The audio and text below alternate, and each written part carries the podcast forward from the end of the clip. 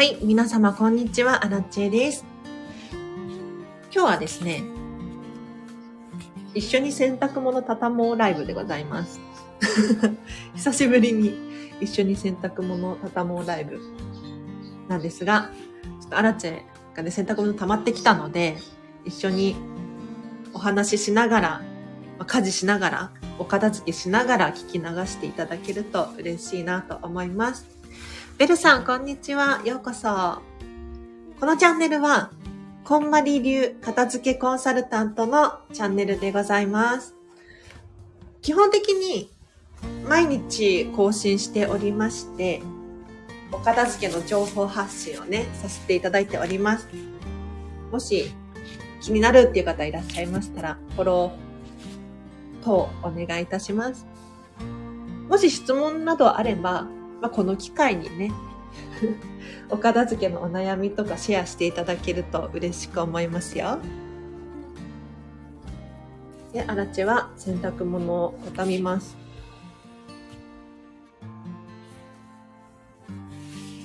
洗濯物を畳むときは、手でシワを伸ばしながら、さらに、状態チェック靴下の穴開きそうになってないかなとか 確認しながらですよ。アラチェはですね、最近、最近というか、昨日、ルービックキューブ買いまして、人生初ルービックキューブ。なかなか楽しいんじゃないですか？あの、一面は割と簡単に揃えられますね。知らなかった。一面は揃えられる。で、ルービックキューブのやり方があって、あすいません、全然片付け関係ないんだけれど。で何かって言ったら、なんかルービックキューブって私の考えでは、一面揃えて、二面揃えて、三面揃えてっていう感じでやるのかと思ってたんですよ。そしたら違うんですね。すいません、全然どうでもいい話をして。なんかね、ルービックキューブ揃えるやり方があって、まず最初に一面を揃えるんですよ。そしたら今度、二段目まで揃えるっていう。伝わってるかな？ルービックキューブが3段になってるんだけど、一面揃ったら今度は2段目を揃えるんですって。知らないことだらけですね、世の中。どうでもいい雑学でした。洗濯物畳みます。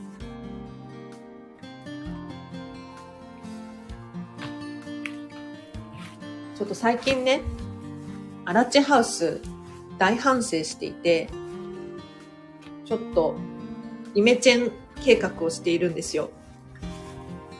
何かと言ったら、今年の1月くらいに引っ越してきたんですね。で、妹と二人で住んでるんですけれど、まあ、お互いそんなに物が少ないので、割とすっきり片付くんです。ただね、何が問題かっていうと、すいません、ガサガサ洗濯物を畳んでおります。何が問題かというと、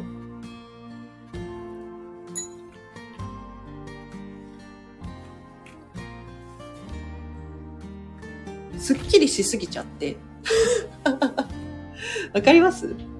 なんか片付けコンサルタントすぎて、すぎてっていうのかななんか、殺風景なお部屋な、になってしまったんですね。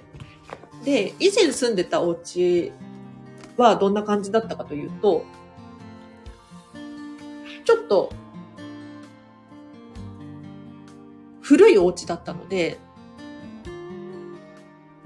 雰囲気があるっていうのかな。団地感っていうのかな。わかんないけど、今の、今時のね、団地は違うのかもしれないんだけれど、もう建て壊しになってると思うんですが、古いお家だったので、なんかそれなりに、こう、エモい感じにできてたんですよ。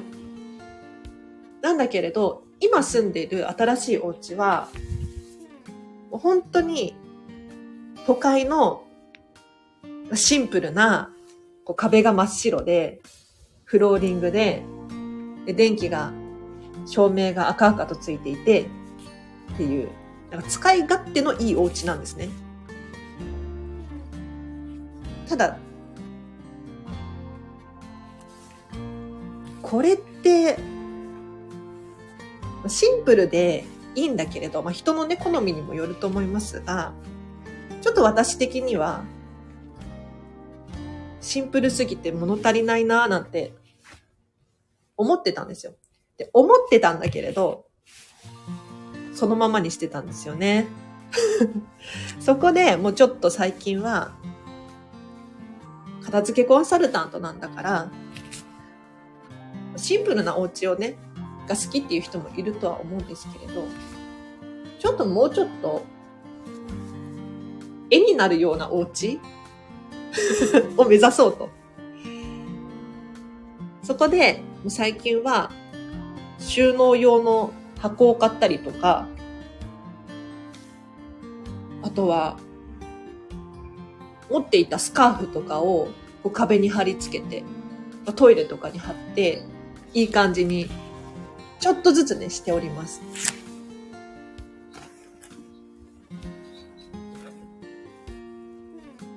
で、3日くらい前に大きなカゴを買ったんですよ。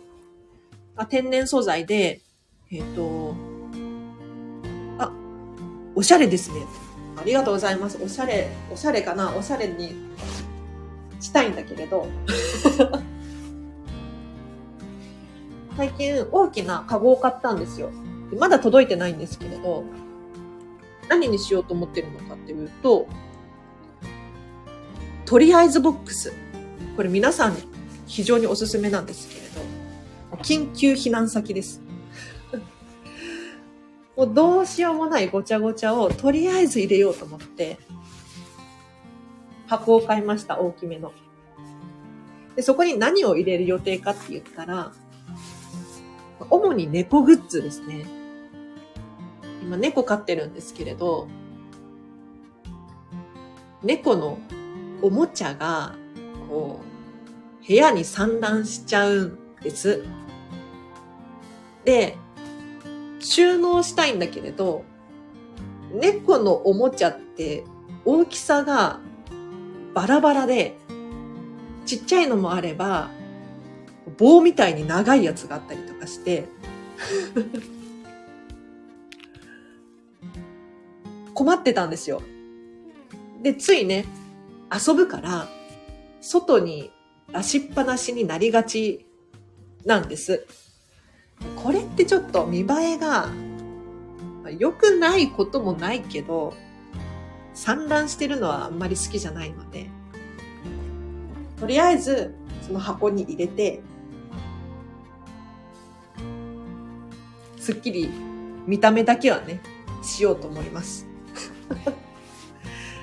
どうかな？何でも入れちゃったりしてね。で私ね、あの、こんまり流片付けコンサルタントなんですけれど、多分、こんまりコンサルの中でも、1、2を争うくらいのめんどくさがり屋なんですよ。めんどくさがり屋っていうのかな？わかんないけど、とにかく何もしたくない。だから、あの、お洋服も畳むのめんどくさいじゃないですか。今畳んでますけど。なるべくかけたい。かける収納に頼りたいっていうのかな。で、かける収納と畳む収納の違いをね、皆さんにご紹介しますと、一番の違いは、収納力です。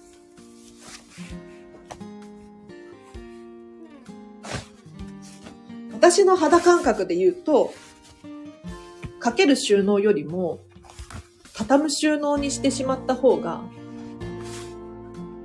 3倍くらい違うかなと。もちろんね、畳み方にもよると思います。あの、お店屋さんみたいに、並べて収納したいっていう方いらっしゃると思うんですけれど、それだとね、やはり見せる収納になってくるので、いくらね、畳んだところで収納力っていうのはあまりないかと思うんです。そうじゃなくって、ちょっとこんまり畳み方とかで検索してくる、いただくと出てくると思うんですけれど、ぎゅぎゅっとコンパクトに畳んでいただいて、それをきれいに引き出しやら、タンスやらわかんないけど、収納すると結構入るんですよ。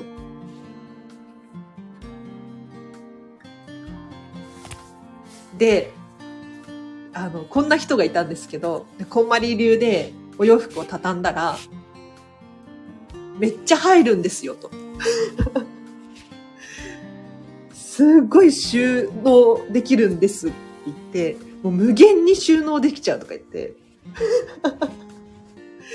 ガンガン入るとかって。いや、本当にその通りなんですが、なんて言ったらいいの？無限に入、無限に入るわけはないので 何がどこにあるのかっていうのをちゃんと管理できてないとダメですよね。だから、たくさん入るんだけれど、畳むとね、それでもやっぱり、なんとなくのものは手放していただいて、そうじゃなくて、本当にご自身がときめくものを残しましょう。これさ、今畳んでるんですけれど、うん、だいぶボロくなっちゃったんですよ。えっ、ー、とね、風呂敷？風呂敷私、風呂敷をね、タオル代わりに使っていて、これ、コットン100%かなんかだと思う。違うか。朝か。朝とコットンの風呂敷なんですけど、これが、なんかタオル代わりに私はちょうどよくって、薄いから早く乾くです。バスタオルよりも全然ガサばらないし、気に入ってたんですけど、ちょっとね、だいぶボロくなっちゃって、可愛い風呂敷なんですけれど、まだ使えるか？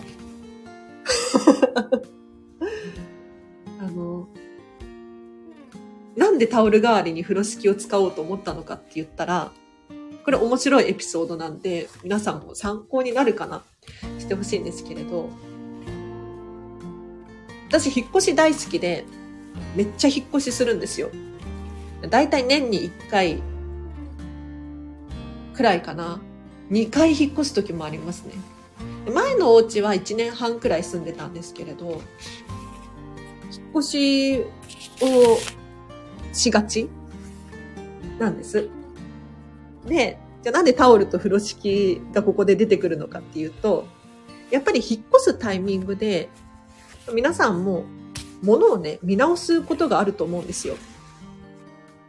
で、その際に私、タオルを引っ越すタイミングで、なぜか全部手放してしまったんです。もう寿命だなと思って。で、引っ越した先で、お風呂入って タオルないぞと気がついたんですよね。だいぶ頭悪いですよね だいぶ頭悪くて。で、そこで、いや、なんかあるだろうと。家中こう、探し回った結果、布、布であれば何でもいいんじゃないかと思って、風呂敷に行き着いたんですよ。で、風呂敷をね、タオル代わりに使ってみたら、これが結構快適で、洗濯物もね、楽だし、すぐ乾くし、で、風呂敷としても使える、なんか引っ越す時に物を包んだりとかできるので、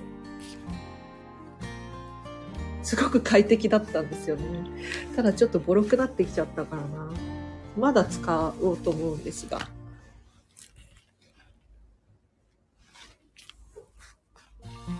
でこれはかける収納で、今ね、妹の分と私の分と畳んでおります。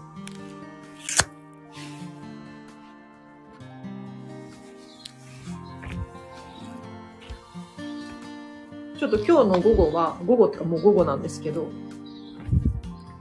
実家に一回帰りたいなと思っていて、私の荷物が間違ってね、実家に届いちゃったみたいなんですよ。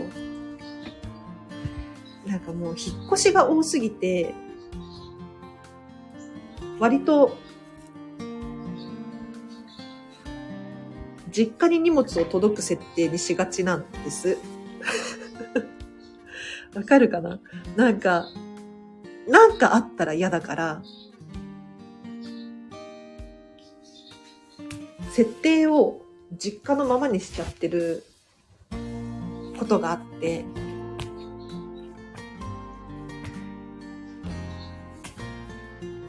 で、今回も荷物が実家に届いちゃったみたいなので、それを取りに帰ろうかな。で、そのついでにちょっとね、お片付けとかできたらいいなとか。あ、ちなみに、今思い出した。思い出した。降りてきた。ですが、皆様、実家に私物置いたままになってないでしょうか？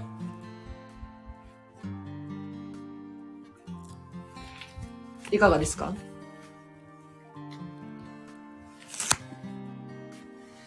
これは畳まなくていいかな。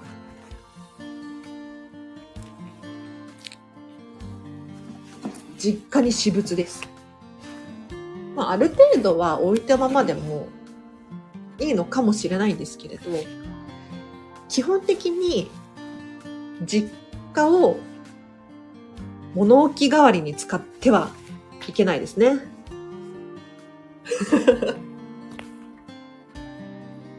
ちゃんとご自身のもので大切にしたいっていう気持ちがあるものであれば、ご自身の身近に置いておいた方がいいかなと。例えばなんか私の妹なんてね、最近はやってないみたいなんですけれど、ちょっと前まで季節が変わるたびに実家に 洋服を送ってたんですよ。で、次の季節になったらその箱ごとまた送り返してもらうみたいな。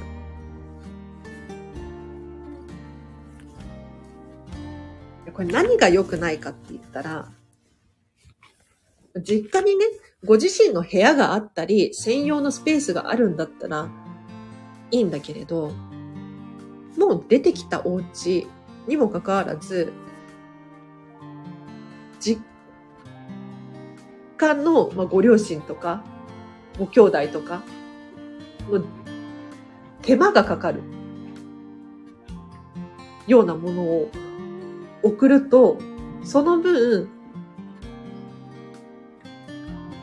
まあ、スペースもそうだし、あと思考の問題もあるんですけれど、ごちゃごちゃしてきますよね。なので、なるべく実家は本当に大切なものをちょこっと置いておくのくらいだったらいいかもしれないんですけれど、なんとなくのものをね、だらだらと保管してるのは良くないかななんて思いますね。はい。もうちょっとで畳み終わりそう。このね、このエプロン手放そうかなと思ってて、手放します。急に。なんかあのね、私飲食店でも働いてるんですけれど、エプロンは毎日のように使うんです。で、この間、なんか忙しくて、バタバタしてたら、あの、引っ掛けちゃって、穴が開いちゃったんですよ。で、えっと、何に引っ掛けたかって言ったら、ラップあるじゃないですか、ラップ。ラップのあのギザギザにエプロンが引っかかっちゃって、ビリビリって結構大きく穴が開いちゃったんですよ。で、気にしなければ使えるし、直そうと思えば直せるんだけど、まあ、よく見たら、もう、使用感もあるし、手放そうかな。物の手放し方っていろいろあるんですよ。捨て方？捨て方、捨てる以外にも手放す方法っていっぱいあって、まあ、フリマアプリで売ったり、リサイクルショップ持って行ったりとか、あとは寄付するとかっていうのもありますよね。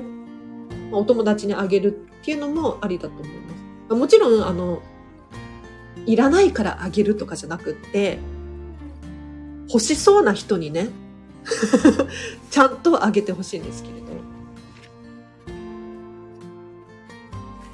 他にも手段があって、あとは、リメイクをするとか、おすすめですよ。なんか思い入れのあるお洋服をちょっと、なんだろう、ポーチに変えてみたりとか。できる、できるならね。私の場合は、あの、お洋服、もう着れなくなっちゃったなとか、ボロいなとか、そういう子たちは、あの、捨てる場合もあるし、なんかリサイクル、ショップ持ってったり、寄付にしたりとかもあるんですけれど、よっぽど、その、柄が可愛いとか、布として可愛いと、お洋服のね、そういった場合は、取っておいて、なんかちょっと切り刻んでみたりとか、あとは、枕カバーにしてますね。うん。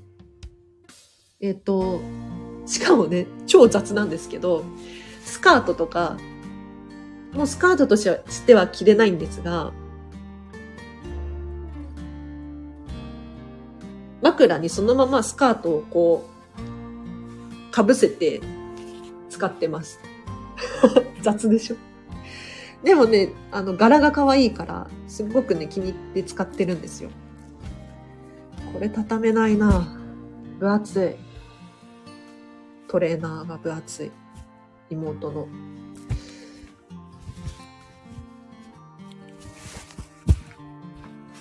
基本的にお洋服は何でも畳めるんですけれど、あの畳まない方がいいお洋服っていうのがいくつかあって、まずは、あの、かっちりしてるもの。スーツのジャケットとか、コートとか、固めのものは畳まない方がいいですね。あの、形がしっかりしてるものっていうのが。あと、テロテロしたものもなるべくかける収納がいいです。あの、ワンピースとか、シワになりやすそうな薄手の素材のものはかけてあげた方がいいです。他にもいろいろあるんですけど、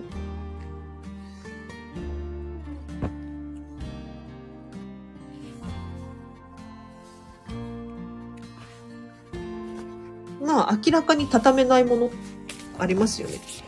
なんだろう、素材がなんかビニールでできてるとか、まあ、なかなかレアですけどね、そういうお洋服は。あとはもう分厚すぎて無理みたいな、冬のダウンジャケットみたいなやつとか。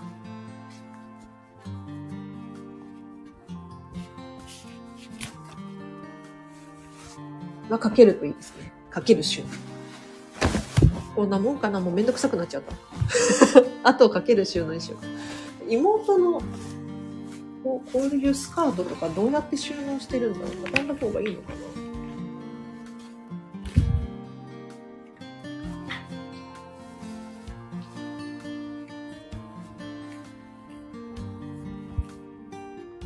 でもシワになりそうなんだよ。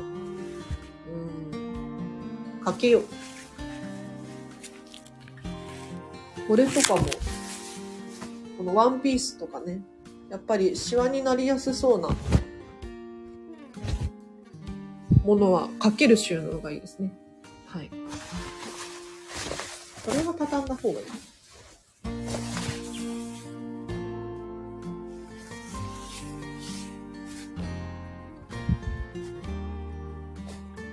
今、ズボン畳むんですけど、紐付きのウエストのね、紐がついてるズボン。妹のやつ。こういった紐付きのやつは、紐をね、内側に入れてください。外にピロピロ出ないように畳むのがコツです。なぜなら、理由がね、もちろんあります。完成形、畳み終わりの状態で、こう紐がピロピロ出ていると、やはりね、こう引き出しの中とかで紐がね、引っかかるんですよ。なので、こう引き出しにしまったり出したりっていうのをこう繰り返していくと、紐が引っかかっちゃって、なんか隣のお洋服とかもひっくり返って、もう一回畳み直さなきゃいけないとか、なんかごちゃごちゃしたりとかしがち。あと単純に紐が引っ張られて、お洋服が悪くなったりとかすることもあるかもしれない。なないとは思うけどね。ので、なるべくこういった紐類は、内側に内側にっていう畳み方をしてください。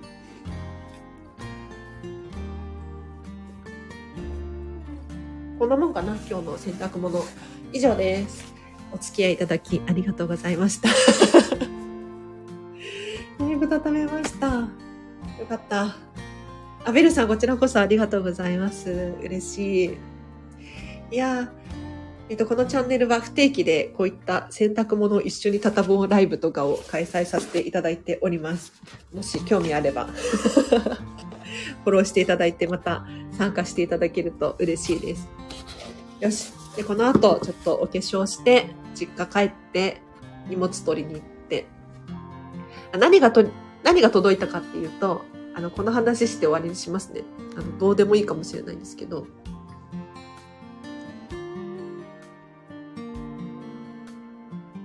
ケーキが届いたんですよ。実家に。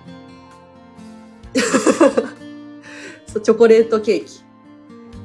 これすごい楽しみにしてて。これは取りに行かないといけないでしょ？はい。で、私のお気に入りなんですけれど、前回も頼んで美味しかったんですよね。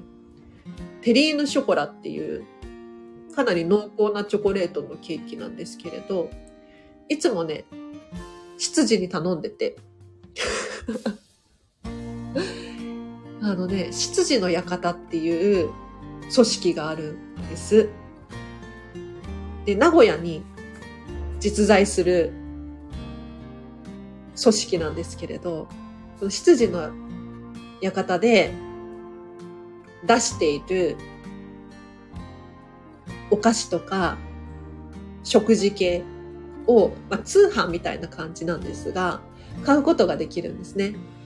で、この仕組みが大好きなんですけれど、ただのネットショッピングではなくって、羊に頼んで羊が送ってくれるっていう で、使用人がちゃんとチョコレートケーキをこだわって作って、で、特注の箱に入れて送ってくれるんですよ。いや、めちゃめちゃ、いやバカだなと思っていただければ嬉しいんですけれど、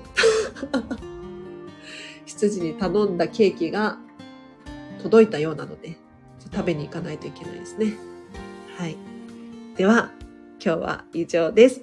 えっと、このチャンネルで喋ってほしいリクエスト等ありましたら、コメントもしくはレター送ってください。最後にお知らせとしては、フェムパスさんでウェブ記事を書いております。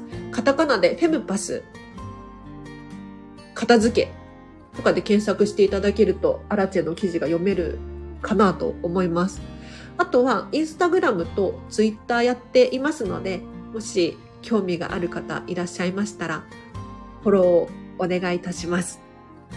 あと、お片付けのレッスンとか、ワークショップ、セミナーなどのお仕事のご依頼は、お問い合わせリンク、もしくはメールアドレス貼ってあるはずなので、ホームの画面にね、そちらからいつでもお気軽に教えてください。では、今日は以上です。皆様お聞きいただきありがとうございました。洗濯物畳み終わってハピネスでございます。今日の午後も皆様、ときめきを選んでお過ごしください。あらちでした。バイバーイ。